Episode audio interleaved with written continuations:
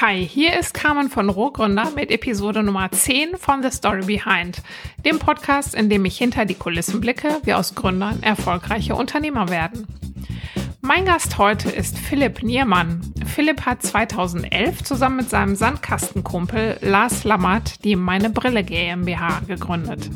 Unter diesem Dach entwickeln die beiden und ihr 13-köpfiges Team Nischenkonzepte und innovative Produkte rund um das Thema Brillengläser. Angefangen mit Briloro als Multi-Channel-Konzept, das den stationären mit dem digitalen Einzelhandel verknüpft, bis hin zu Tauchmasken oder Gaming-Brillen mit Sehstärke oder ganz aktuell nachhaltigen Brillengläsern, die sie als Innovation in der Branche selbst entwickelt haben. Jetzt wissen wir, dass die Corona-Krise den Einzelhandel bzw. einen großen Teil davon besonders hart getroffen hat. Für Philipp und Lars war das Online-Business zwar immer Dreh- und Angelpunkt, trotzdem haben sie mit Preloro auch zwei stationäre Läden in Bochum und in Köln. Stellt sich für mich die spannende Frage, wie selbst ein so vorbildlich digital aufgestelltes Einzelhandelsunternehmen mit der Krise klarkommt. Das habe ich Philipp dann auch gleich als erstes gefragt. Ja, also das kam schon ja, sehr überraschend. Also man hat irgendwie überhaupt gar nicht erwartet, dass mal irgendetwas passieren könnte, was so äh, reinknallen kann, wie das, was da jetzt gerade passiert ist. Ähm, also das ging ja eigentlich ziemlich schnell. Am, am Anfang hat man ja noch hin und her überlegt, aber dann hat ja die Politik doch äh, recht zügig äh, beschlossen, erstmal alles dicht zu machen.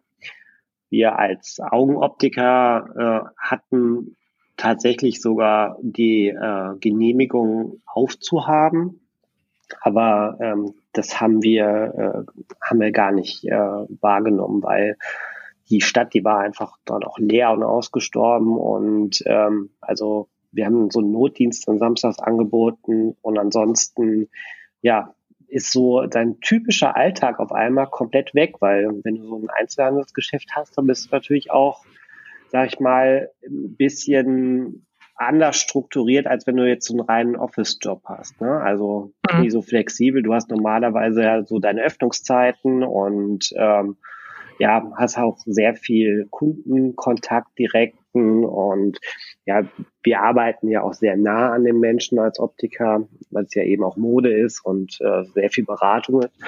Und dann merkst du schon äh, eben nicht nur finanziell, sondern auch auf einmal so richtig menschlich. Da fehlt was, ne?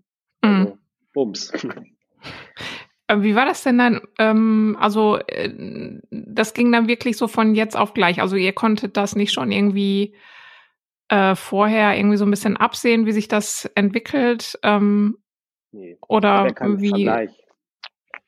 Es gab ja überhaupt gar keinen Vergleich dazu. Also sowas gab es ja mhm. einfach noch nie. Ne? Nee, das stimmt. Ja. Ähm, wie seid ihr denn dann damit umgegangen? Also habt ihr dann die Läden, hast ja schon gesagt, äh, dicht gemacht? Ähm, wie oder wie hat sich das jetzt?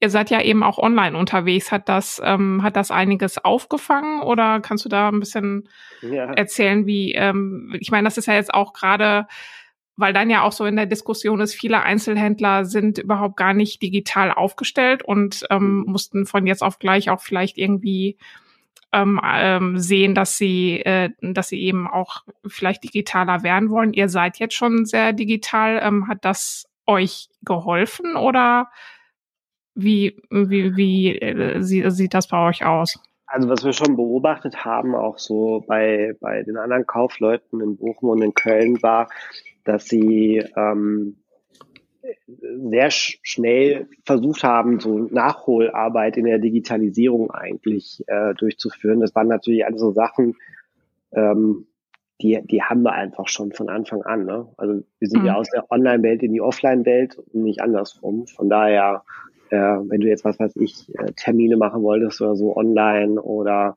ähm, den direkten Kommunikationsdraht äh, zu uns suchen wolltest, dann braucht wir keine Methoden oder äh, Prozesse erfinden, die waren schon alle da. Nichtsdestotrotz ähm, haben andere da tatsächlich trotzdem besser durchpartizipiert, ähm, weil sie eben auch Dinge des täglichen Gebrauchs verkaufen. Ne? Also äh, unsere Online-Shops, die sind ja auch, sage ich mal, in verschiedenen Nischen unterwegs. Ähm, das Thema mhm. Brille war jetzt erstmal weg. Ja, also mhm. da, da, hat auch keiner mehr eine Brille gekauft. Genauso wenig wie ähm, auch keiner eine Tauchmaske mit Sehstärke gekauft hat, weil das Thema Urlaub ist ja irgendwie ja. 2021 oder 2022 weit entfernt. Ähm, das war ein Totalausfall. Ne? Mhm. Und äh, wir, wir haben im März, der hat zum Glück noch so ein bisschen gut angefangen, äh, bevor es dann losging mit dem Lockdown. Aber wir haben dann auch auf einmal 80 Prozent weniger Umsatz gehabt. Ne? Und mhm. ähm, der große Unterschied zu Dienstleistungen und ein Büro, wo du mit deinem Computer sitzt, ist einfach, wir haben unheimlich hohe laufende Kosten. Mhm. Ja? Und das tut halt richtig weh, weil du fängst sofort in der ersten Minute an, sofort darüber nachzudenken, wie können wir das Ganze überhaupt am Leben halten? Wie machen wir mhm. das? Und dann ging das ja los mit den Diskussionen, äh, der Staat, ja, wir, wir werden uns da einsetzen, wir werden was tun. Wir haben ja dieses äh, Soforthilfeprogramm aufgestellt. Ähm, da musstest du dann auch erstmal, sag ich mal, dich mit Themen auseinandersetzen, äh, die erstmal mit viel Geld ausgeben zu tun hatten, bevor du überhaupt erst auf die Idee kommen konntest, die Hilfe zu holen. Ja, weil ähm, um das zu beantragen, da musstest du ja so viele Dinge vorab wissen und machen, äh, weil du ja sonst Angst hatte, haben musstest, dass du dich da irgendwie strafbar machst. Ne? Mhm. Das heißt, wir mussten erstmal Jahresabschlüsse äh, fertig machen, auch schon für 2019. Der, der, der passiert eigentlich erst immer erst Ende 2020. Ne? Ja. Und es war erstmal super viel Arbeit und dann hast du alles da stehen gehabt und dann äh, hat der Steuerberater gesagt, so, ihr dürft das beantragen, dann hast du die 25.000 Euro bekommen. So, und dann waren schon acht Wochen um. so, das Einzige, das Einzige, äh, was du dann damit gemacht hast, also das hat wirklich original 16 Stunden gedauert, da war das Geld auf dem Konto. Das ging super schnell.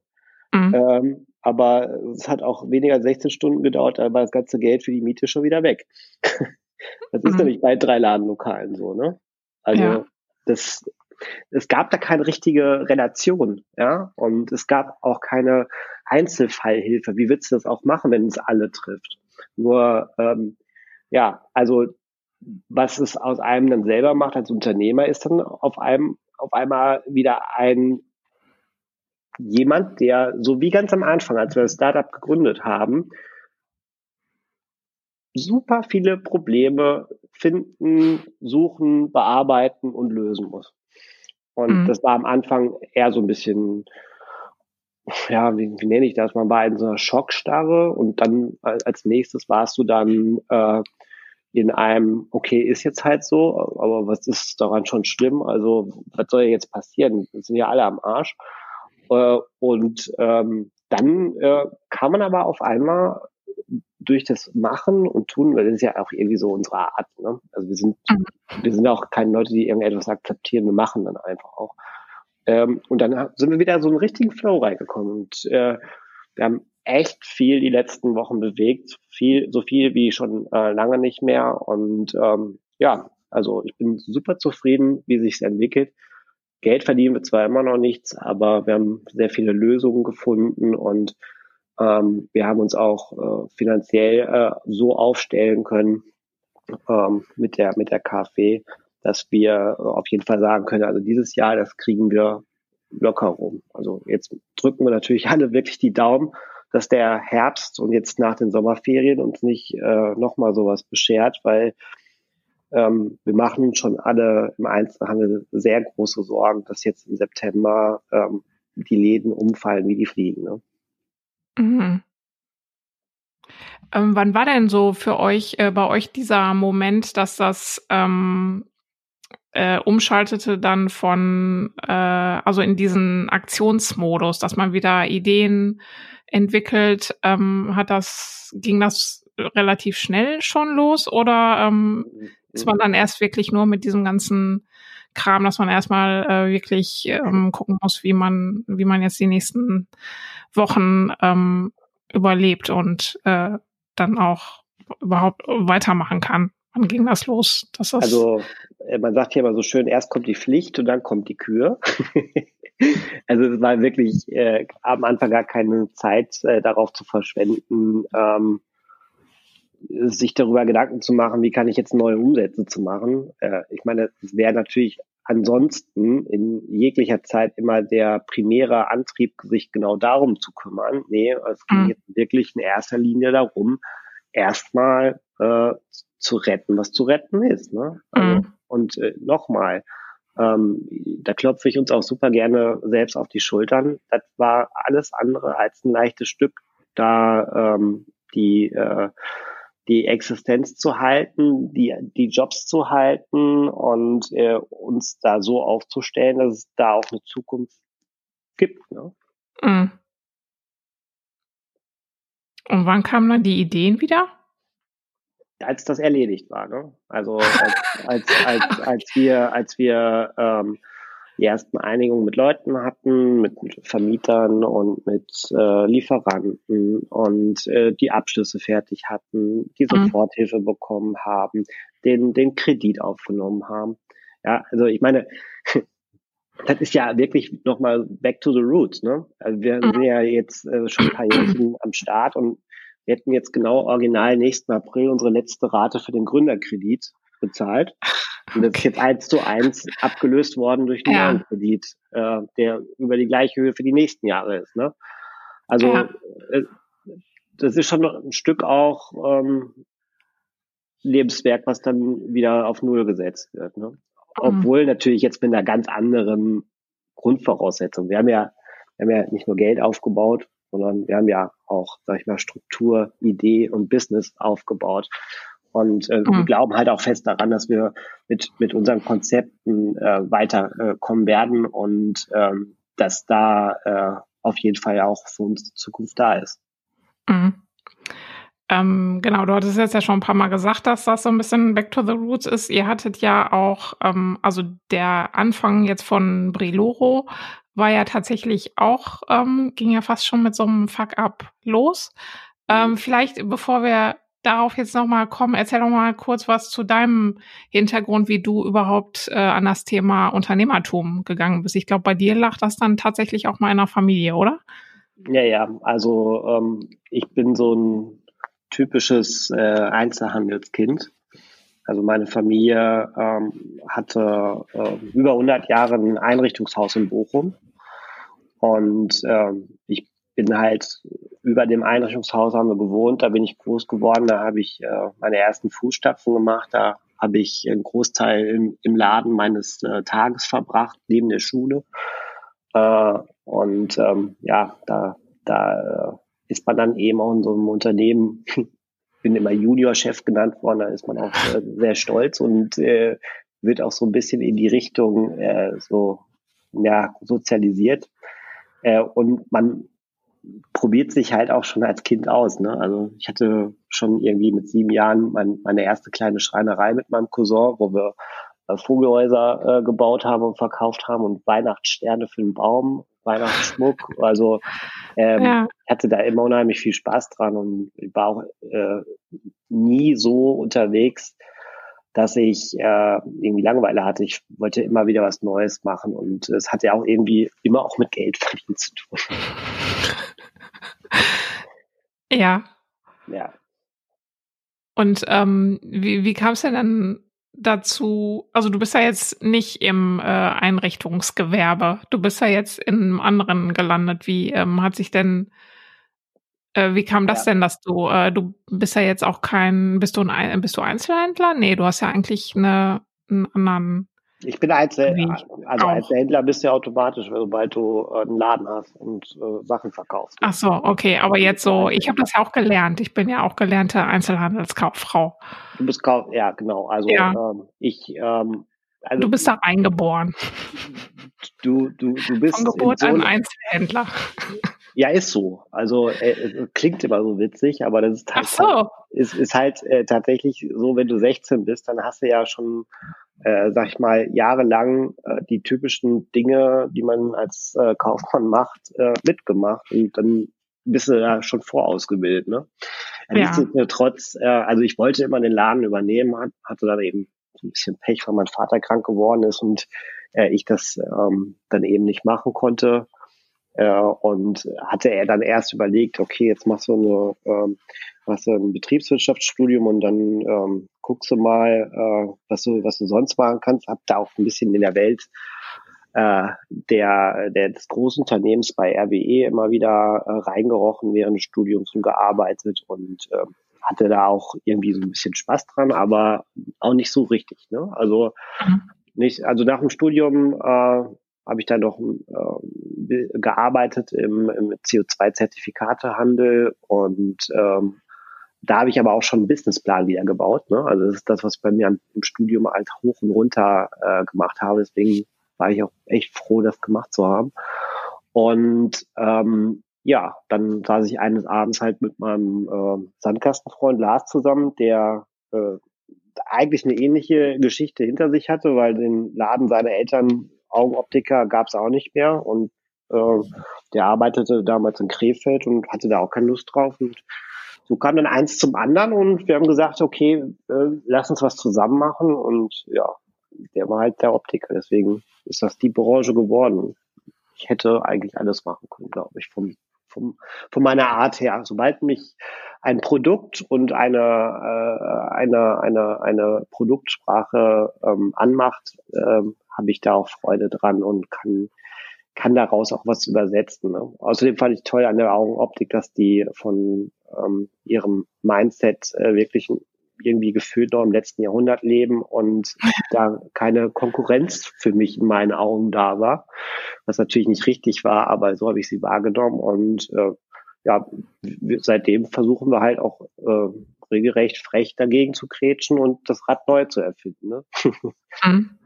Ähm, erzähl mal, wie das losging. Also ihr wolltet, glaube ich, komplett, ähm, wie du jetzt sagtest, also das war noch so ganz äh, irgendwann ein ganz anderes Jahrhundert. Ähm, ihr wolltet jetzt äh, digital rein äh, digital unterwegs sein, so wie ich das in Erinnerung habe. Ne? Ähm, ja, erzähl also, mal, wie das, was da eure Idee, die Grundidee war. Die, die, die Grundidee war ähm, nicht so die falscheste. Wir wollten Brillen im Internet verkaufen. Ähm, das war auch die Zeit, wo auch das mit Mr. Specs losging. Ähm, und äh, das war so 2000, halt so, 2011 oder 2010? Ja, ja so um den Dreh, da haben die angefangen und wir waren ja zwei mhm. Jahre später dran. Ähm, und ähm, die haben ja irgendwie gezeigt, dass das Grundthema irgendwie funktioniert. Und äh, wir wollten uns halt damals auch da bewegen, aber mit einem anderen Konzept. Wir haben halt gesagt, wir wollen keine Markenprodukte anbieten, sondern wir wollen irgendwie ein Lifestyle-Produkt anbieten, was auch einen fairen Preis hat. Ne? Also ich mhm. weiß noch damals, ähm, unser, unser Leitspruch war Design und Qualität für alle. Ne? Also wir haben dann wirklich versucht, Produkte selber zu machen und äh, zu finden. Wir sind nach Mailand zur Messe gefahren, wir sind nach Paris zur Messe gefahren, haben da äh, einen Stein nach dem anderen äh, umgedreht und äh, wirklich versucht, äh, unsere ersten Füße, Fußstapfen äh, quasi in der Branche zu machen und Leute zu finden, mit denen man was machen konnte. Das haben wir auch. Ähm, und hatten dann auch das Produkt stehen und auch äh, die ersten Fassungen, das waren irgendwie so 20 verschiedene, von, von einer kleinen Firma in Italien, äh, in Cadore, und äh, die waren auch wirklich sehr toll von der Qualität. Der Endpreis war damals 119 Euro. Das war auch äh, für die Optik äh, unfassbar. äh, mhm. Und ähm, ja, dann ging es halt darum, diesen Online-Shop zu bauen. Und da haben wir leider Gottes äh, irgendwie nicht so ganz auf das richtige Pferd gesetzt. Ähm, weil der, dieser Shop ist nie fertig geworden und äh, als es dann darum ging, äh, dass der Druck so groß wurde, weil uns das Geld ausging, äh, mal zu klären, wann wird denn der fertig und wir dann halt auch ins gerichtliche Verfahren kamen, kam halt dann auch noch der Mega-GAU und wir haben halt ähm, ja das auch noch verloren und äh, eigentlich standen wir dann schon vorm Nichts.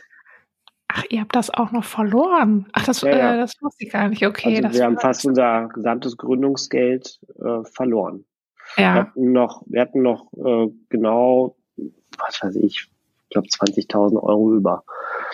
Und ähm, ja, mit denen haben wir uns ja damals, das ist ja die Geschichte, die mittlerweile schon ein bisschen bekannter ist, ähm, wo, oder wofür wir bekannt sind, ähm, wir sind dann mit dem Geld halt auf den Weihnachtsmarkt gegangen äh, und äh, haben uns da äh, fünf Wochen auf dem Weihnachtsmarkt hingestellt und äh, die Brillen, die wir hatten, dort verkauft. Und das war ja so erfolgreich, ähm, dass wir mit dem Gewinn aus dem Weihnachtsmarkt dann unseren ersten Laden damals unten am Buchmann Nordring aufgemacht haben. Erzähl mal jetzt, ich meine, das ist ja gerade am Anfang schon so ein Dämpfer zu kriegen. Mhm. Ähm, das ist ja schon, also da haben wahrscheinlich dann noch eigen, äh, einige keinen Bock mehr überhaupt irgendwas zu machen. Erzähl mal so ein bisschen diesen, äh, über welchen Zeitrahmen hat sich das denn erstreckt? Also ging das wirklich, ging das über Jahre. ein Jahr? Jahre. Jahre. Ja. Jahre tatsächlich. Also du, also, also ihr habt äh, angefangen, erstmal was aufzubauen ähm, und bevor ihr das überhaupt verkaufen konntet, ähm, habt ihr wirklich da Jahre irgendwie rumgeeiert, ohne jetzt wirklich zu wissen, also geeiert haben wir geht, oder wie? keinem einzigen Moment. Also wir haben ähm, ja, das erste Jahr haben wir damit verbracht, das Business zu schreiben, den Businessplan zu machen, ähm, zu IHK zu rennen, zur Bank zu rennen, Gründerkredit zu bekommen. Wir wollten das damals ohne, ohne familiäre Hilfe äh, finanziell schaffen, deswegen haben wir selber einen Kredit aufgenommen. Das war schon ein sehr aufwendiger ähm, Prozess, weil wir ja auch, auch nicht nur mit einem teuren Online-Shop zu tun hatten, sondern eben auch, ähm, was auch etwas Spezielles ist für den Handel, wir hatten auch einen Einkauf. Wir mussten ja die Sachen, die wir verkaufen wollen, auch erstmal einkaufen. Mhm. Und ähm, ja, also dementsprechend, wir hatten uns dann auch äh, tatsächlich äh, vorgenommen, als wir die Firma gegründet haben, dass wir äh, innerhalb von einem Jahr dann online gehen. War an sich sollte eigentlich auch kein Problem sein, war es dann aber. So, und ähm, das ist dann halt nicht passiert. Und dann war halt nach dem einem Jahr äh, wo wir schon gegründet waren und wir natürlich auch unsere laufenden Kosten fürs Büro und so hatten, dann auch langsam das Geld alle. Aber wie gesagt, zum Glück haben wir dann die Idee mit dem Weihnachtsmarkt, die dann halt dafür sorgte, dass wir danach im nächsten Jahr ein Ladenlokal beziehen konnten, weil wir Geld dafür erwirtschaftet haben. Und mit dem Ladenlokal haben wir dann ja, einen neuen Anlauf gestartet und ähm, mit, äh, mit ähm, Hilfe von anderen Gründern in Bochum ähm, dann auch jemanden gefunden, der uns äh, einen Online-Shop gebaut hat.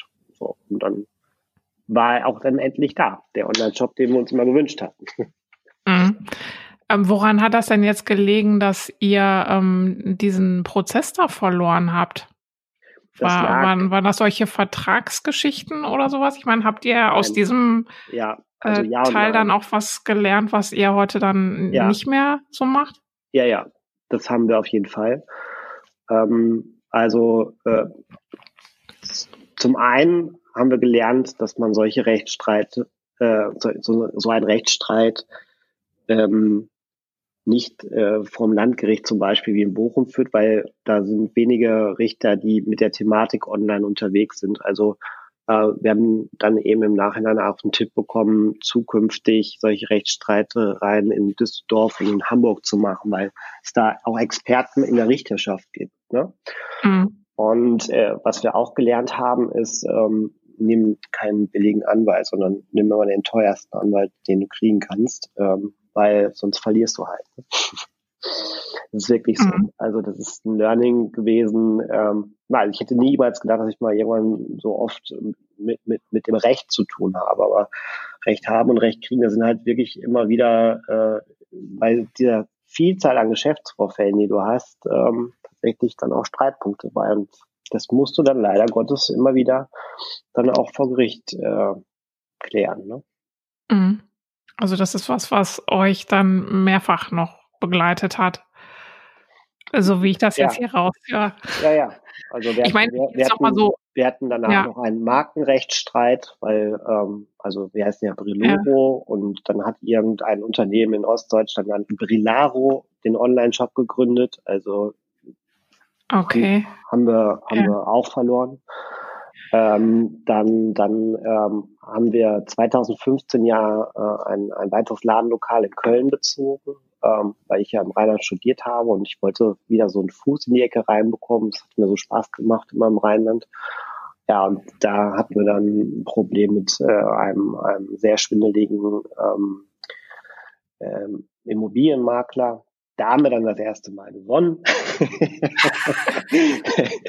ja, also es kam halt immer wieder irgendetwas, ne? oder auch mit Personal. Ja. Also ähm, das ist auch nicht immer so gesagt, dass man da im Guten auseinandergeht. Also egal wie gut du es probierst mit, mit deinen Leuten gut klarzukommen, äh, auch da kann die Meinung mal wirklich ähm, auseinandergehen und dann muss auch das geklärt mhm. werden. Mhm. Das gehört dazu, das, das ist ja. das Geschäftsleben. Das ja, aber ist so ein Thema, da wird gar nicht so häufig drüber gesprochen.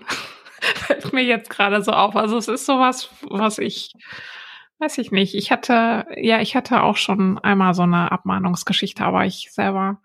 Ja, das hatten wir auch schon. Das, Vielmann ja. hat uns mal abgemahnt. Da mussten wir auch 8000 Euro zahlen. Ja. Ja. Aber das ist dann aber auch so ein bisschen Ritterschlag, oder? Naja, insofern nicht, weil Vielmann äh, selber 30 Anwälte beschäftigt, die äh, nichts anderes machen, als jeden Tag irgendwelche Optiker nee. abzumahnen. Ne? Alle, ja, die okay. denen in die Quere kommen.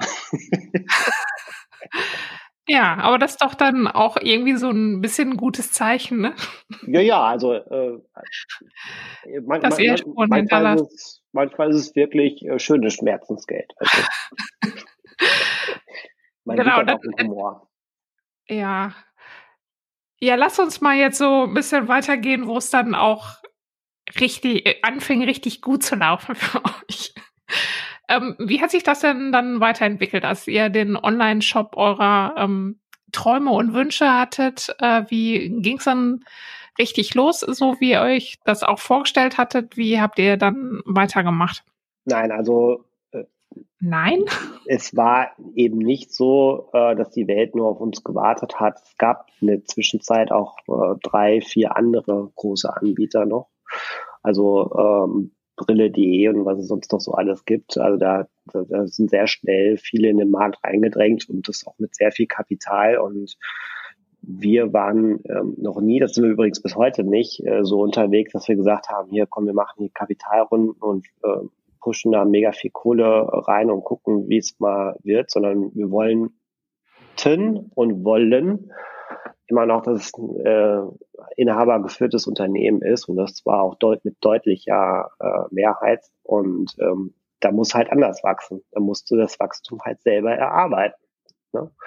Mhm. Und ähm, ja, was haben wir denn in der Zeit gelernt? Also wir haben natürlich gelernt, ähm, dass äh, ein, ein, ein, ein Ladenlokal ähm, schon auch äh, es einfacher macht, das Produkt an den Mann zu bringen. Der anderen Seite haben wir äh, dann mit dem Neuaufbau des Shops gelernt, ähm, dass es der Kunde es sehr wohl äh, auch gerne annimmt, sich zu Hause die Produkte schon anzuschauen, und zwar auch in Form eines Shops. So, und was ist passiert? Die Leute haben quasi äh, Multichannel äh, bei uns äh, erfahren, was es halt äh, da in der Branche auch noch gar nicht gab. Ähm, hast vielleicht mitbekommen, ist der Specs macht das mittlerweile auch so. Die haben auch jetzt Läden aufgemacht, weil, ah, mhm. ähm, weil die äh, eben erkannt haben, ähm, dass die Abschlüsse vor Ort eben einfacher zu machen sind. So, und da ist eben der Zufall dann durch diese ganze Problematik, die da ergeben war, äh, dazu gekommen, dass wir auf einmal wieder Innovationstreiber waren, ne, mit diesem Multi-Channel-Konzept. Und mhm. ähm, wir haben da Stückzahlen an Brillen verkauft. Das äh, war für so einen stationären Optiker schon, da brauchst du dich äh, aber nicht verstecken. Das war schon ziemlich gut. Mhm.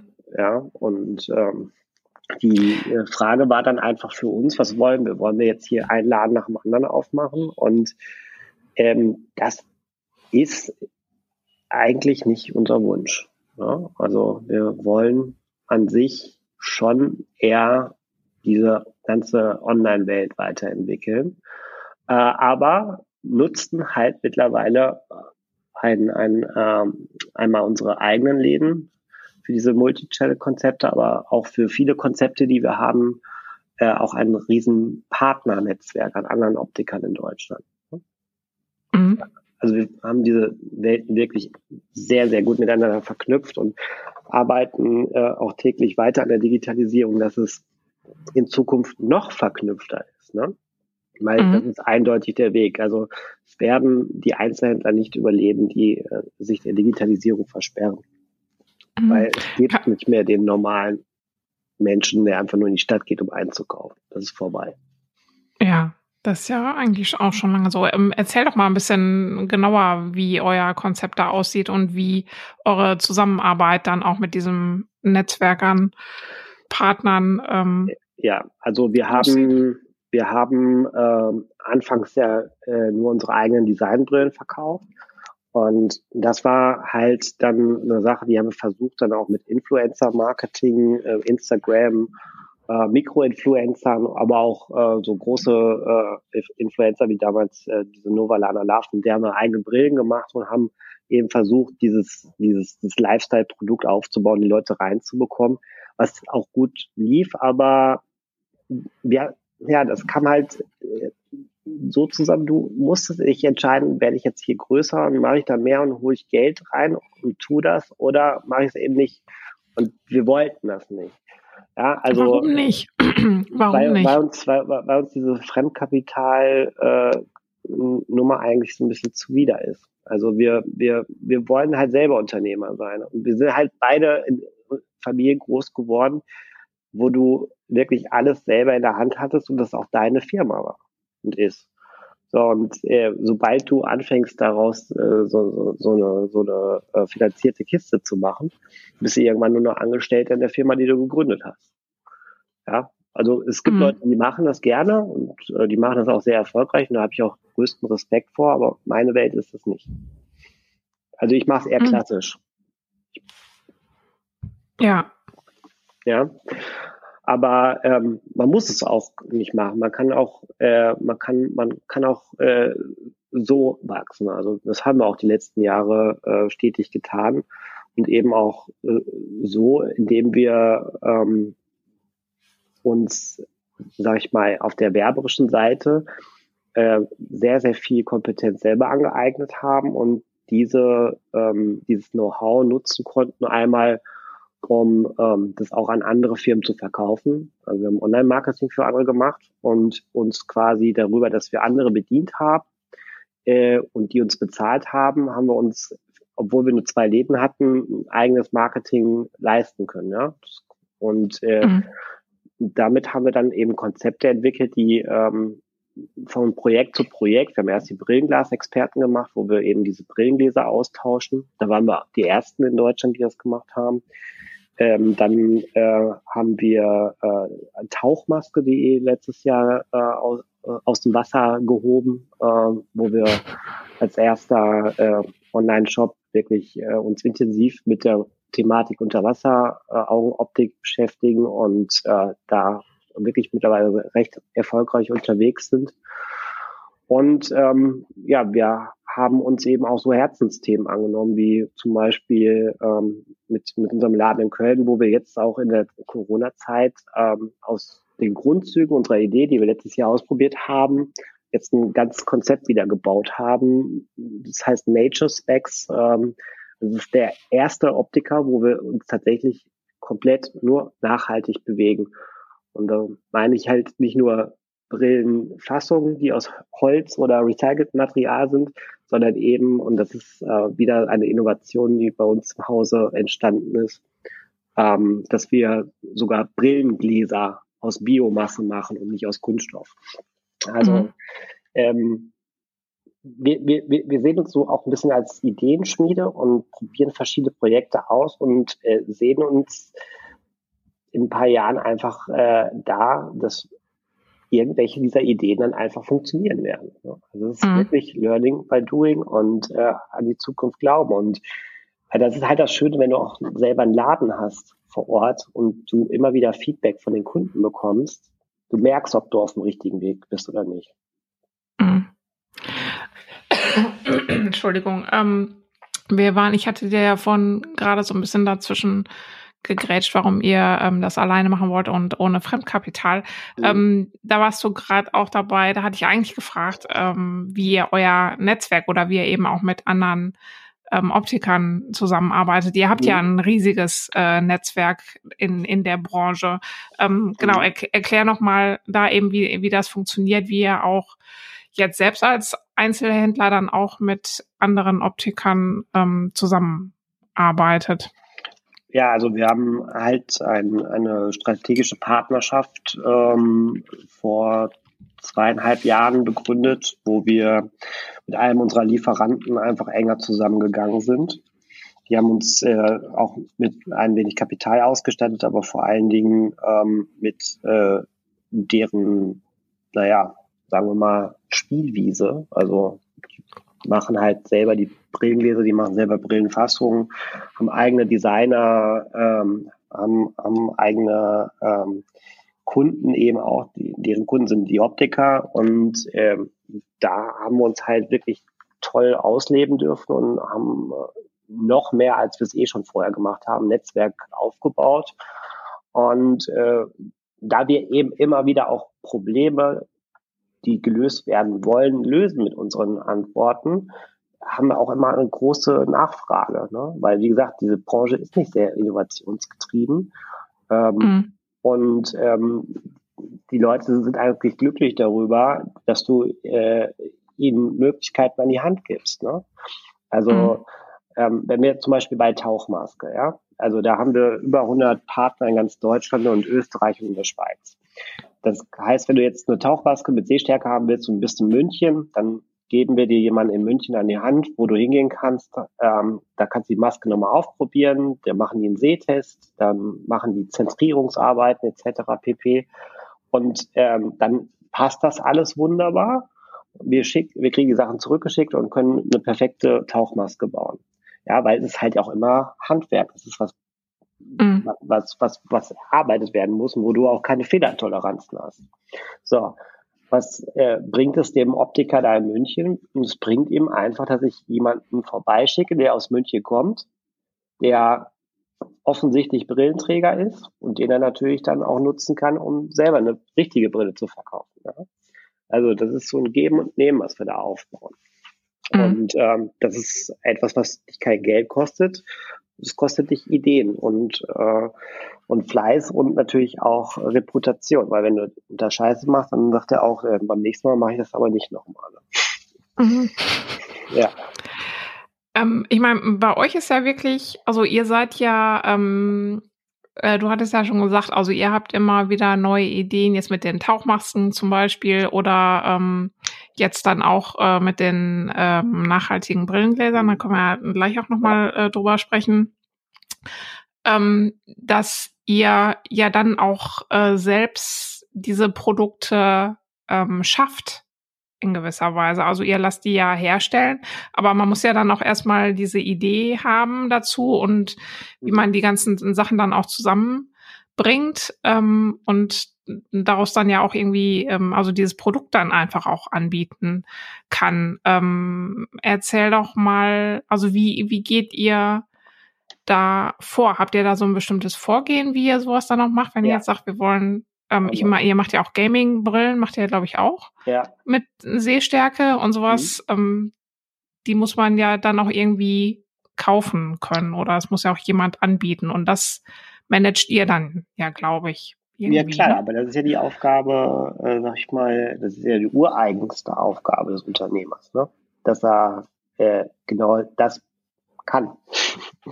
Sonst wird es keine Unternehmen. Ja, aber das geben. ist ja jetzt nicht so, also, in der Branche hast du ja gesagt, ist das ja jetzt nicht so unbedingt äh, üblich, dass man da eben, ich meine, da kaufst du eine Brille, ich weiß nicht äh, genau, wie das eben in der Augenoptik läuft, wie ähm, wenn man da jetzt, wenn jetzt ein Kunde kommt und sagt, ich will eine ja. Taucherbrille mit Sehstärke haben, was macht dann so ein das Optiker? ja, also so ein Optiker, der äh, guckt äh, nach und sieht, es gibt's nicht und sagt, es gibt's nicht. Ja. ja. So, und, ähm, und Philipp Niermann sagt was anderes. Ja, ich sag, das muss es doch geben. Ja, also, und dann finde ich auch äh, jemanden, der das macht. Also es ist jetzt auch nicht so, dass das äh, jetzt ähm, noch nie gemacht wurde. Es gibt auch ein, zwei Optiker in Deutschland, die das äh, bei, bei sich im Laden schon viele, viele Jahre äh, machen als, als Maßarbeit. Ne?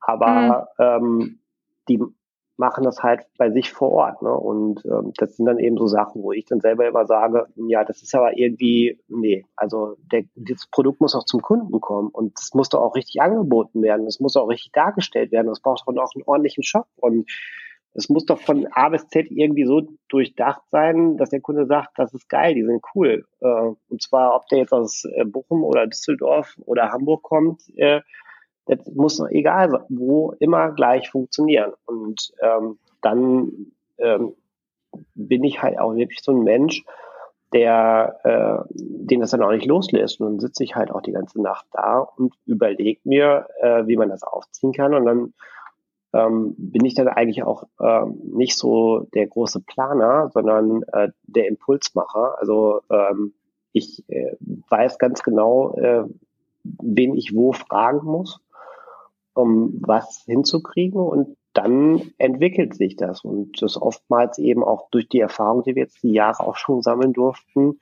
dann eben auch in einer einer äh, super schnellen Art. Ne? Mhm. Und ähm, wenn du eben selber auch immer dabei bist, dann ist es auch ähm, leicht, äh, Fehler und äh, Probleme zu erkennen und die abzustellen. Ja, also ich weiß noch, wie wir den Shop letztes Jahr äh, dann aufgebaut haben. Wir haben gesagt, okay, das wird komplett SEO gemacht und die Leute müssen uns finden. Du musst dann erstmal irgendwie auf den Trichter kommen, dass überhaupt kein Mensch nach Tauchmasken mit Sehstärke sucht. Mhm. Weil die wissen ja gar nicht, dass es das gar nicht gibt. Also warum soll ich da etwas suchen, was ich gar nicht kenne? So, mhm. dann muss er halt alles umstellen. Ja, dann hast du zwar das Produkt äh, und den Shop stehen, aber was er halt nicht hast, ist Kunden. So, was macht man dann, ähm, man stellt sich dann auf die Bootsmesse in die Taucherhalle und ähm, macht dann einen super Auftritt und äh, hat ein richtig rundes Bild und verkloppt da äh, wirklich richtig, richtig viele Tauchmasten. Ja, und äh, das ging dann auch jetzt, die Messe war im, im Frühjahr, im Januar, das ging danach auch nahtlos so weiter. Also das äh, hat eine Eigendynamik entwickelt, die dann leider im März äh, ja auf einmal komplett eingestellt mhm. war. Ähm, dann erklär doch das jetzt nochmal so ein bisschen, wie, wie du da ähm, vorgehst, ähm, jetzt an eurem neuen Projekt. Ich meine, Nachhaltigkeit ist jetzt mhm. gerade das Thema überhaupt ähm, für, für Unternehmen und ähm, äh, für euch jetzt auch. Also ihr wart ja sowieso schon immer so ein bisschen unterwegs. Ihr hattet ähm, eure ähm, äh, Upcycling-Brille aus äh, Barrique-Fässern. Also das war irgendwie immer schon so ein Thema für euch. Ähm, wie wie, wie kam es dann dazu, dass, äh, dass das jetzt so ein, so ein Schwerpunkt ist, den du dann da beackern wolltest und wie bist du da dran gegangen? Also reingekommen sind wir in die Thematik ja ähm, einfach durch meine Liebe für Holz. Ich habe äh, halt ja im Einrichtungshaus viel mit Holz zu tun gehabt, habe auch äh, nach der Schule ein halbes Jahr beim Schreiner gearbeitet und fand das auch immer schon faszinierend und habe dann eben im ersten Jahr unserer Selbstständigkeit auf der Messe mal eine Holzbrille gesehen und von so einer kleinen äh, Schmiede äh, in Barcelona, so ein One-Man-Show und äh, die hatten wir dann auch bei uns im Laden. Und ähm, wir hatten wir haben jetzt quasi schon neun Jahre lang Holzbrillen. Also das ist jetzt auch nichts Neues für uns. Ähm, mhm. Und äh, die, die haben wir gut verkauft. Die Leute haben das angenommen, auch schon in Bochum. Und wir haben dann irgendwann auch nochmal so einen Push bekommen, als wir ähm, mit, mit einem, einem Winzer zusammen äh, aus der Pfalz eine eine Barrique-Brille entworfen haben. Das war auch wieder so eine Weihnachtsmarktidee. Irgendwie immer wieder der Weihnachtsmarkt. Ähm, da haben wir an so einem Barrique-Fass gestanden und äh, werden ja wieder Brillen verkauft. Und habe ich irgendwann zu ihm gesagt, äh, lass uns doch mal hier eine Brille aus einem Barrique-Fass machen. Und äh, dann haben wir eben die alten Fässer von ihm genommen und die nach Barcelona geschickt und äh, der Oscar hat uns dann da die Brillen gebaut und auch das war ein Riesenthema. Das ist damals auch wirklich durch die Decke gegangen. Also wir waren in der, in der Bild-Zeitung, wir waren im Sat 1, wir waren im WDR mit Videoberichten, im Südwestfunk waren wir damit. Also äh, das hat richtig die Leute abgeholt und das hat mich äh, irgendwie immer schon begeistert, dass das überhaupt so eine Macht hat. Und den Laden in Köln haben wir dann, weil er ist in so einem, so einem Hipsterviertel, also das belgische Viertel ist so sehr, sehr alternativ, ähm, aber auch äh, solvent, also diese, diese typische Gentrifizierung. Ähm, da haben wir auch sofort Holzbrillen angeboten und der Laden selber hatte immer schon so ein bisschen den Namen, das ist der Laden mit den Holzbrillen. Ne? Den haben wir uns erarbeitet schon die letzten Jahre. Mhm. Und ähm, letztes Jahr ähm, hatte ich mich dann eben, weil wir uns auch sehr viel bewegen in der, in der Start Startup-Szene, da rutschte halt immer weiter ähm, und immer mehr über das Thema Nachhaltigkeit. Und dann machst du dir auch irgendwann mal Gedanken, wie nachhaltig sind wir eigentlich selber? Und ähm, mhm. habe ich gesagt, ja, gut, wir machen ja Holzbrennen, das ist ja eigentlich schon ganz schön. Was machen wir denn noch? Wir kaufen äh, Ökostrom ein, wir, ähm, wir äh, versuchen ähm, eben hier auch kein, kein, kein Strom zu verschwenden. Wir kaufen recyceltes Papier ein. Wir haben äh, LED-Lichter mittlerweile. Ähm, ja, also dann erinnerst du dich wieder zurück an deine Zeit, wo du äh, gearbeitet hast, hast im CO2-Zertifikate handelt. Ne? Und kennst ja da mhm. die Projekte, die auch weltweit gemacht werden, um da was zu tun. Und irgendwann wird dann ein Bild daraus und dann sagst du dir, warum eigentlich nur ein bisschen machen, wenn man es nicht auch richtig machen kann? Und dann machst du dir halt wirklich so einen Plan von A bis Z, was passiert vom Einkauf bis zum Verkauf, alles an Schritten und wo und wie nachhaltig sind die. Und das habe ich dann einfach durchgearbeitet und ähm, ja, jetzt haben wir halt wirklich ein rundes Projekt daraus gemacht, ne? mit einer eigenen CI, mit einer eigenen neuen Marke. Und ähm, der Laden ist äh, hergerichtet worden, ist mehr auf das Thema äh, gespannt. Wir äh, wollen jetzt eben auch verstärkt äh, in, in die Szene, in die Nachhaltigkeitsszene reingehen damit. Wir haben dieses Brillenglas, das gab es einfach nicht. Ja? Du hast überall auf der Welt gefragt, habt ihr ein Brillenglas, was nachhaltig ist? das gibt's nicht. dann sind wir halt auch so, dann muss es das geben. Und dann suchen wir noch weiter in die Tiefe rein. Wir gehen noch höher in der Wertschöpfungskette, bis wir dann irgendjemanden finden, der das Material an die äh, Hersteller von Brillengläsern verkaufen und fragen, können wir das Material auch selber einkaufen? Und sagt, ja, ja klar, kannst du machen. Und dann gehst du mit dem Material, was du gekauft hast, dann zu deinem Brillenglashersteller und sagst, hier, macht uns da bitte unsere Brillengläser raus. Äh, und auf einmal hast du das Problem gelöst, du hast ein nachhaltiges Brillenglas. Ne? Ja, und dann äh, überlegst du dir noch, ja, was passiert denn noch? Also Brillengläser und äh, Brillenfassungen bewegen sich halt auch sehr viel durch die Gegend, ähm, bis die erstmal beim Kunden sind, dann kannst du da eben auch nicht vermeiden, äh, dass du die Umwelt verschmutzt, dann machen wir es doch einfach wie letztes Jahr, als ich geflogen bin. Da habe ich auch meinen Flug kompensieren können. Dann rufst du da äh, bei, bei, bei, bei äh, so einer Kompensierungsfirma an und sagst, ja, ich würde gerne eine Brille kompensieren. Geht das? Und sagen die nein. Dann sagst du, okay, ich melde mich in einer Woche wieder und nach einer Woche sage ich denen, wie wir das machen, ob die es nicht mit mir zusammen machen wollen. Und ja, dann ist auch das gelöst. Ne? Und so arbeitest du dich Stück für Stück durch die Themen durch, bis du dann meiner Meinung nach ein so nachhaltiges Projekt wie möglich in der Branche hast. Was immer noch nicht komplett nachhaltig ist, ja, weil komplett, äh, da sind wir alle noch 100 Jahre von entfernt, aber wir entwickeln es immer, immer weiter und vielleicht werden wir irgendwann ähm, dann Gläser haben, die zu 100 Prozent aus Biomasse sind und nicht zu 80 Prozent, aber heute sind wir die, die zumindest die haben mit den 80 Prozent, weißt du? Mhm. Es hört sich so einfach an.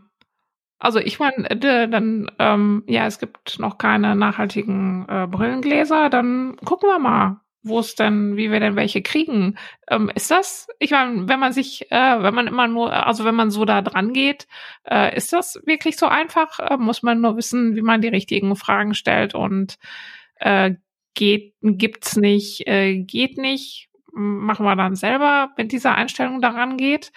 Oder ähm, ist das jetzt, hast du das jetzt einfach so locker fluffig erzählt? Ja, ähm, ich erzähle es immer so locker fluffig und äh, das ist etwas, das kennen wir ja auch aus der Startup-Szene, äh, auch aus dem Studium. Man wird ja sehr früh auch mit dem äh, Wort Soft Skills in Berührung gebracht. Und ähm, das ist meiner Meinung nach auch auf jeden Fall so, dass du auch schon in der Lage sein musst, äh, jemanden davon zu überzeugen, dass er das jetzt machen soll. Ne? Und äh, mhm. warten ja auch nicht darauf, dass du anrufst. Nee, äh, bleiben wir doch da mal bei den Brillengläsern. Also das ist ja jetzt wirklich schon, ähm, das ist ja jetzt wirklich schon was. Also erstmal, äh, das ist, also nachhaltige Brillen, ähm, da wird ja oft jetzt auch mit geworben, wenn man danach sucht, aber das sind ja tatsächlich dann eigentlich immer nur die Fassung, aber nicht die Gläser. Ähm, erstmal äh, wie kam das jetzt überhaupt, dass, dass das Thema ähm, nachhaltige Gläser jetzt noch gar kein Thema war? Auch wenn schon darüber gesprochen wird, dass es nachhaltige Brillen gibt. Und ähm, ja, wie, wie schwierig war das dann tatsächlich auch, ähm, da eine Lösung zu finden? Also das muss ja auch irgendwo dran gelegen haben, dass das jetzt nicht ähm, unbedingt, also dass das jetzt, dass es weißt das noch gar nicht ähm, gibt. Ich glaube, das ist der Unterschied äh, in einem jungen Unternehmen und in einem eingesessenen Unternehmen. Das junge Unternehmen nimmt viele Dinge, die wie in Stein gemeißelt äh, dastehen, als nicht gegeben an und sagen, das geht auch anders. Äh, Unternehmen, die eh schon gutes Geld verdienen, ähm, haben da, glaube ich, vielleicht nicht so diesen Pain, äh, da schnell aktiv zu werden. Also die haben das sicherlich auch mittlerweile alle auf dem Schirm. Äh, ich prophezei dir auch, äh, wenn wir das jetzt erstmal äh, in, die, in, die, in die Reichweite bekommen, dann werden da auch ganz schnell welche nachkommen, ähm, weil die natürlich auch keine Marktanteile verlieren wollen. Ne? Also ich habe mich äh, gestern ähm, mit einem Glasdesigner, das ist der Mensch, der beim Brillenglashersteller die, die, die Sichtdesigns entwickelt und die Produkte entwickelt, darüber unterhalten. Er sagte zu mir zwei Sätze, äh, geil, müssen wir auch haben. Und äh, zweitens sagte der zu mir, ja, wenn wir mal ehrlich sind, in, den, in der Brillenindustrie äh, ist überhaupt gar nichts nachhaltig. Da habe ich, nur hab ich zu ihm gesagt, ja, richtig. Und deswegen gibt's uns jetzt. Wir sind's nämlich. also das ist schon mhm. irgendwie wirklich, ähm, ja, also entweder du bist so ein Typ, der akzeptiert Sachen nicht oder eben andersrum. Aber ich, nee, also mir macht das halt auch Spaß. Das ist für mich irgendwie so, so ein Spiel auch, ne? Mhm. Ähm, wie kam es denn dann jetzt äh, also es gab, es gibt ja wirklich äh, bis jetzt auch noch keinen ähm, Anbieter von nachhaltigen Brillengläsern.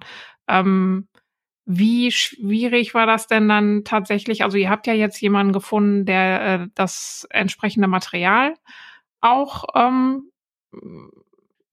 hat. Also dass, dass man wirklich dann auch für Brillengläser nutzen kann. Ähm, wie äh, habt, wie lange hat's gedauert, den zu überzeugen, jetzt ähm, das dafür auch vielleicht rauszurücken? Wie schafft man dann sowas? Oder mit welchen Herausforderungen hattet ihr dann da auch so zu tun? Also, das ist. Ähm, der war ja jetzt auch nicht hier in Deutschland, der war ja auch ja, woanders. Ne? Also, ähm, aber äh, die Leute da, die sind halt auch äh, recht dafür bekannt, äh, gerne Geschäfte zu machen und das tun sie dann auch. Und ähm, ich meine, die kommen ja aus der Branche, ne? Also es ist ja jetzt nicht so, ähm, das, das Kunststoff für Brillenglas äh, wird ja von, von Chemieunternehmen gebaut. Ja, die machen auch, ähm, was weiß ich, äh, Armaturen für Autos, die machen auch, ähm, was weiß ich, für, für ähm, Tupperware, das Plastik, das kommt ja irgendwo her. Und äh, die wissen ja eben, weil sie in verschiedenen Branchen unterwegs sind, wissen sie A, was gibt es für Materialien, was gibt es da für Entwicklungen und B, wissen die auch, kann ich das, was ich für Anforderungen für die Brillengläser habe, hiermit auch versprechen. So, und da hast du dann auch keine Überzeugungsarbeit zu leisten, sondern wenn du denen eine ganz klare Frage stellst, dann sagt er dir auch ganz klar, ob das geht oder nicht. Und das ging jetzt einfach. Also, mhm. ja. Manchmal klappt dann auch was einfach ja, so. Sogar. Also, in der Regel, äh, ja. es gibt immer wieder Einschläge, aber ich habe äh, nie das Gefühl, dass das, das, dass das der Normalfall ist. Und ich glaube, wenn es so wäre, dann wären wir auch nicht mehr da. ähm, Jetzt, ich meine, jetzt, ihr habt so viele verschiedene Projekte, die werden dann angestoßen und die laufen ja auch alle weiter und parallel. Ähm, wie, äh, wie organisiert ihr das? Habt ihr da irgendwie unterschiedliche mhm. Teams? Macht ihr das alles aus einem Haus? Wie seid ihr da aufgebaut? Ähm, wie viele Mitarbeiter habt ihr momentan, die wie aufgeteilt sind? Erklär mal ein bisschen, wie das wir, bei euch aussieht. Wir sind natürlich ähm, trotz all dieser vielen Ideen äh, in erster Linie Optiker. Ne? Also wir machen bei allen Sachen, machen wir immer das Gleiche. Das heißt, du brauchst dafür auch nur eine Organisationsstruktur. Die haben wir ja eh schon, dadurch, dass wir die Läden haben. Aber je nachdem, wie aufwendig und äh, wie viel das zu tun ist, holen wir uns natürlich auch immer Partner mit rein. Ne? Ob das jetzt ähm, Agenturen in irgendeinem Gebiet sind oder eben Hersteller, die natürlich auch Kapazitäten haben. Wenn die ein Geschäft riechen, dann machen die da auch mit, auch mit, mit, mit Manpower. Ähm, ja, und äh, wir selber sind eigentlich recht überschaubar. Wir sind äh, 13 Leute, ähm, Auszubildende, Werkstudenten, äh, was heißt Werkstudenten? Das sind duale Studenten, die studieren äh, und Marketing und äh, arbeiten dann eben jede zweite Woche bei uns. Wir haben äh, paar Leute, die schon von Anfang an dabei sind. Äh, wir haben äh, Augenoptiker, Augenoptikermeister. Äh, also wir sind querbeet, äh, alle mit unseren Stärken und Schwächen unterwegs und wissen ja auch mittlerweile, wer was ganz gut kann. Und ähm, ja, organisiert wird das dann eben immer von oben. Ne? Also irgendwie einer muss den Überblick behalten und ähm, auch organisieren, vor allen Dingen auch die Kontakte nach außen. Das ist, wie gesagt, nicht auch immer jedermanns Stärke. Ähm, und äh, ja, dann bist du halt so die Schaltungs- und Waltungsstelle für, für, für, ja. Also du. In dem Bereich bin ich das, mhm. der, äh, was mit Produktion zu tun hat äh, oder eben äh, mit, mit, mit, mit den Läden äh, selber, mit, ähm, mit, mit Personal äh, und äh, mit, mit Technik, die wir da vor Ort brauchen für, für unsere augenoptischen Geschichten und so. Das, das, das macht schon alles auch der Lars. Ne? Also ähm, das ist ja das Schöne daran, wenn man so zwei verschiedene äh, äh, Typen auch in, in, in, in so einer ähm, Konstellation hat, dann kommt man sich auch nicht so oft in die Quere, weil jeder so seine eigenen Bereiche hat, die er äh, auch gerne beackert und auch eh weiß, bei dem anderen kann ich gar nicht so großartig viel mitreden. Obwohl ich auch mittlerweile kleiner Optiker bin. Ne? Also das kommt halt auch mit den Jahren. ja. Ähm, wie, ich meine, du bist äh, jetzt auch, also äh, euren, euer Unternehmen gibt es jetzt auch schon fast zehn Jahre dann, ne? Nächstes Wenn ich richtig gerechnet habe, oder? Ja. Nächstes Jahr. Ähm, wie hast bist du heute ein anderer Unternehmer als früher, auch wenn du schon mal solche Déjà-vus hast, wie, wie, jetzt gerade vielleicht, äh, dass man irgendwie manchmal immer noch mal wieder von vorne anfangen muss. Ähm, was heißt Unternehmer sein für dich? Hast du da noch Bock drauf? Ja, also Und worauf hast du jetzt noch richtig Bock? Also, äh, das ist ein Lebensstil, den du da hast und der, der geht bis ins tiefste Privatleben hinein und ver verwischt auch miteinander. Also ähm, es ist ein Dauerzustand, den du entweder liebst oder hast. Ne? Also ich liebe ihn aber. Und ähm, ich sage das mal so, so, solange ich die Möglichkeit habe, diese Kreativität auszuleben und Produkte zu bauen und äh, mich daran zu erfreuen, dass etwas funktioniert äh, und äh, dass man da wieder so ein Stippchen geschlagen hat, ähm, werde ich da auch niemals die Lust dran verlieren. Also ähm, was jetzt tatsächlich gerade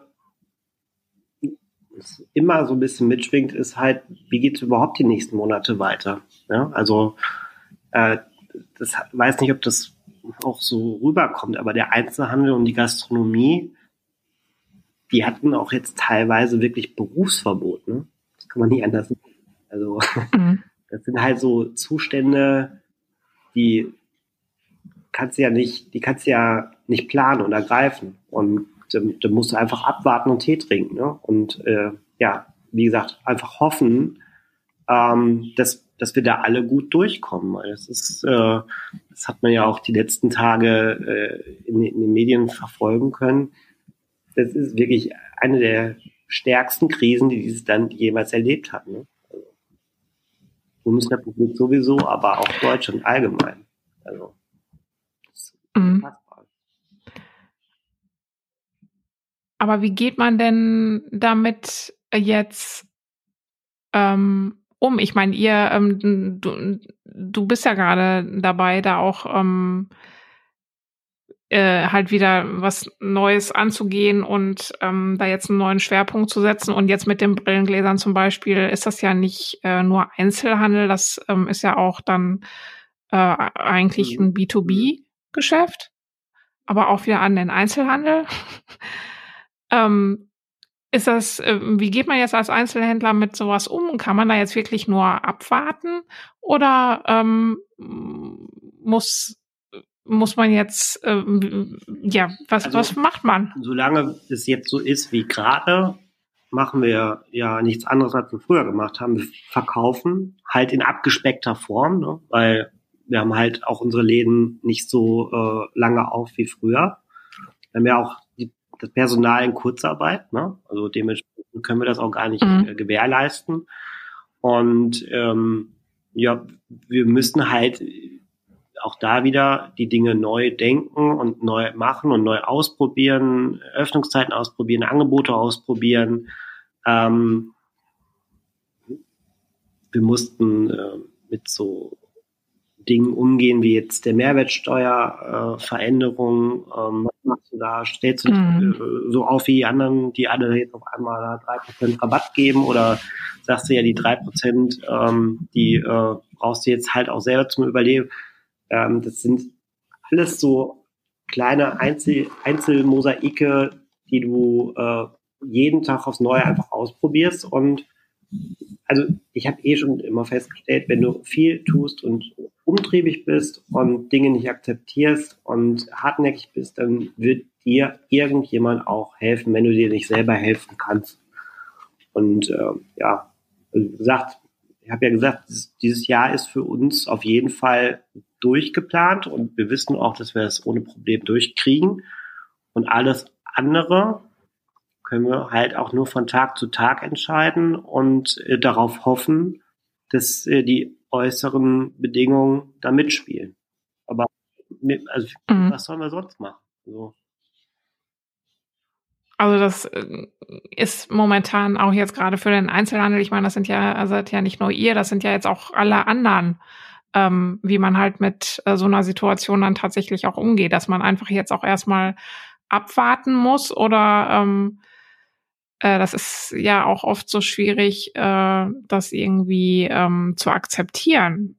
Dann ähm, oder ja, es ist äh, ja, ich bin gerade ein bisschen ratlos. Ja, also, ja genau. Äh, umschreibt aber, geh doch mal zum Blumenladen um die Ecke, der wird dir das gleich erzählen. Oder geh mal in dein Lieblingsrestaurant, der ist noch verzweifelter. Ja. ja.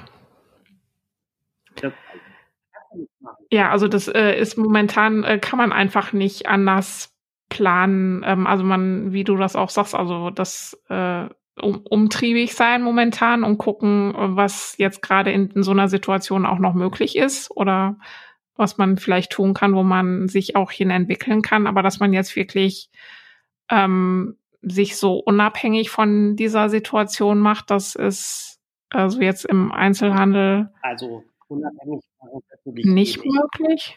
Aber eine Sache ist ja wirklich klar.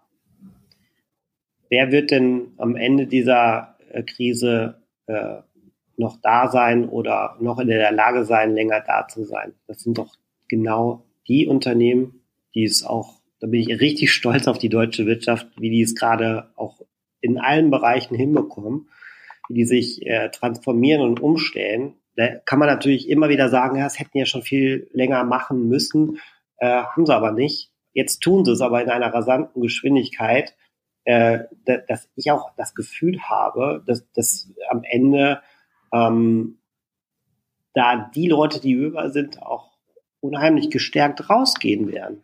Ja, weil die stellen sich jetzt halt auf die Zeiten von heute hin auf. Ja, die probieren neue Modelle aus, die ähm, mit den mit den mit ihren mit ihren äh, Büros, mit dem mit mit dem Homeoffice, mit äh, mit neuen Produkten, die trauen sich in Nischen rein, wo sie sich vorher nicht reingetraut hätten, weil sie gedacht hätten, dann kommt eh keiner, aber jetzt kommt sowieso keiner. Und wenn keiner kommt, dann kann man die Sachen ja mal ausprobieren. Ne? Also das, das ist, hat ja auch eine ganz eigene Dynamik entwickelt, die, die sich überhaupt nicht verändern werden. Die, die werden, glaube ich, nicht überbleiben. Und deswegen kann ich eigentlich auch nur jedem, äh, der sich in einer ähnlichen Situation befindet, äh, den Rat mitgeben, dass er versucht, die Dinge, die er schon lange mit sich rumschleppt, jetzt vielleicht umzusetzen. Also wenn nicht jetzt, wann dann? Schönes Schlusswort. Nicht wahr? Danke. Ja. Danke, Philipp. Das war Philipp Niermann bei The Story Behind, der letzten Episode dieser ersten Staffel. Infos zu dieser und allen anderen Episoden findet ihr auf rogründer.de-podcast. Ich danke euch ganz herzlich fürs Zuhören und für das tolle Feedback, das ich von vielen von euch bekommen habe. Ich hoffe, dass ihr das Gefühl habt, ein paar unserer großartigen Gründerpersönlichkeiten hier aus dem Ruhrgebiet jetzt ein bisschen besser zu kennen und vielleicht auch das ein oder andere Learning mitgenommen habt. Ich mache jetzt erstmal eine kurze Pause und melde mich voraussichtlich im Herbst 2020 mit Staffel 2 zurück und natürlich mit spannenden Unternehmensgeschichten hier aus dem Pod. Ich würde mich freuen, wenn ihr dann auch wieder am Start seid. Bis dahin.